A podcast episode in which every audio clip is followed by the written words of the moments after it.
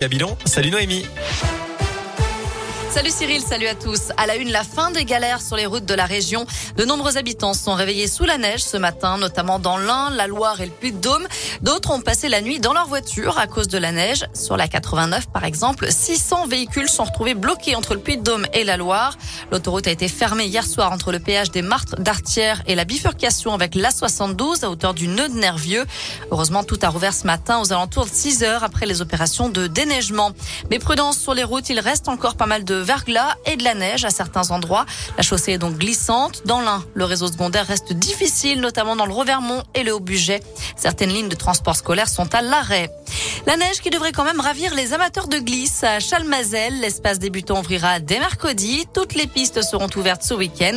En attendant la réouverture complète de la station prévue le 18 décembre et puis à plan d'automne dans l'Ain. L'espace débutant ouvrira également mercredi. Il menace d'égorger la boulangère pour une viennoiserie. Un homme a été condamné à de la prison ferme vendredi à Villefranche-sur-Saône, au nord de Lyon. Le 4 novembre dernier, il avait menacé la commerçante caladoise avec un couteau.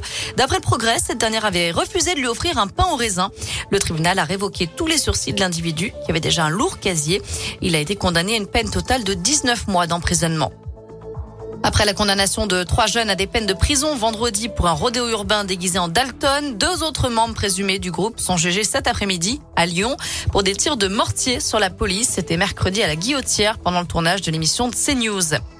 Et puis une quarantaine de personnes ont été évacuées, une légèrement intoxiquée par la fumée à cause d'un incendie ce matin dans une épicerie à Lyon, à l'angle du cours Franklin Roosevelt et de la rue Garibaldi dans le 6e. L'incendie s'est déclaré vers 5h15 ce matin. Dans le reste de l'actu, l'inquiétude autour du variant Omicron. Les ministres de la Santé du G7 se réunissent aujourd'hui en urgence à Londres pour discuter de l'évolution de la situation. Olivier Véran, bien sûr, en fait partie. D'après l'Organisation mondiale de la santé, ce variant présente un risque très élevé au niveau mondial en raison de ses nombreuses mutations.